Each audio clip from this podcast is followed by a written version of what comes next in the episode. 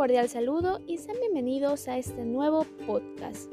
Mi nombre es Gabriela Arteaga y el día de hoy voy a hablar sobre un tema importante en la psicología de la comunicación y son las características de la comunicación efectiva y cómo ésta aporta a nuestro entorno. Los invito a que se queden a escuchar este tema que se ve reflejado en nuestro día a día.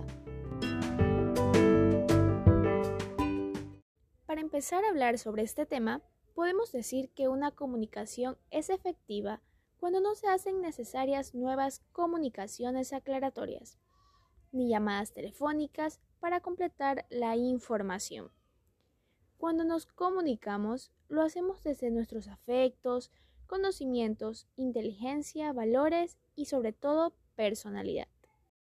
Las estrategias o técnicas de una comunicación efectiva deben enfocarse en la eficacia de los elementos de la comunicación en relación a el emisor y receptor. Aquí podemos decir que los interlocutores de la comunicación, siendo el emisor el que elabora el mensaje e imprime la intención, y el receptor, quien recibe el mensaje modificando su conducta, lo más importante es la comprensión y evitar la distorsión.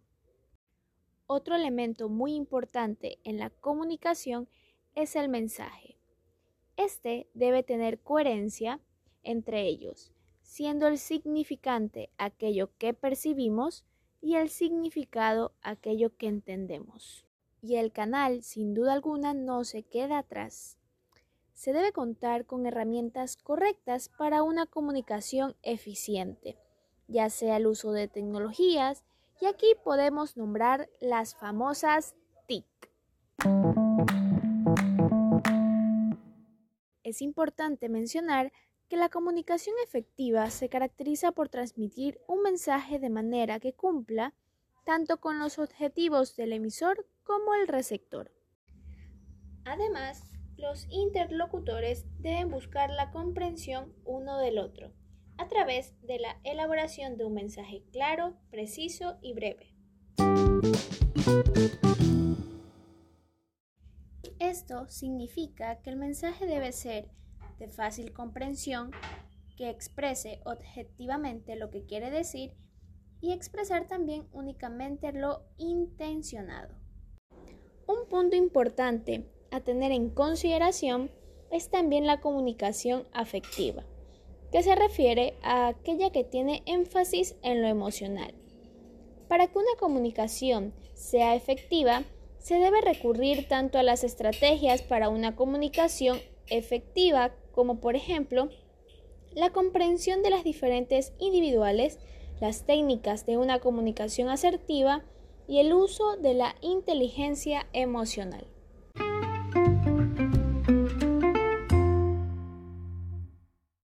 A continuación vamos a explicar aspectos importantes de cómo aporta la comunicación efectiva a nuestro entorno.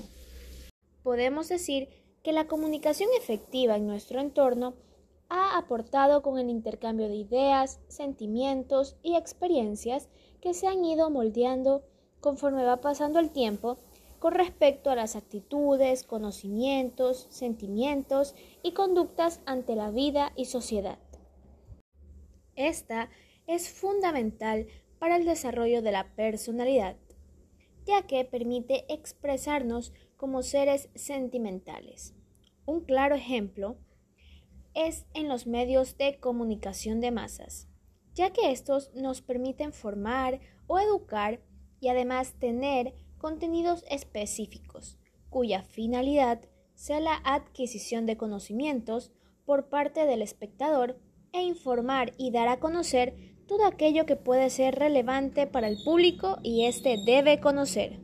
Un representante muy importante en la comunicación es Habermas, quien define a esta como una acción simbólica que alude al mundo objetivo, social e institucional como al mundo de cada cual. Él nos dice que esta permite la solidaridad social, así como el desarrollo de las identidades personales, de modo en que se puedan distinguir tres funciones de acción comunicativa. En estas podemos mencionar la reproducción cultural, la integración social y la sociabilización. Para finalizar, podemos decir que la comunicación efectiva es una herramienta indispensable que se ve presente en la vida de todos y cada uno de los individuos, ya que ésta permite obtener habilidades comunicativas y un enfoque cognitivo y sociocultural que de alguna manera ayuda a contribuir al fortalecimiento en el desarrollo profesional y en las relaciones interpersonales. Esto ha sido todo por el día de hoy. Espero que este podcast haya sido de mucha ayuda y hasta una próxima ocasión.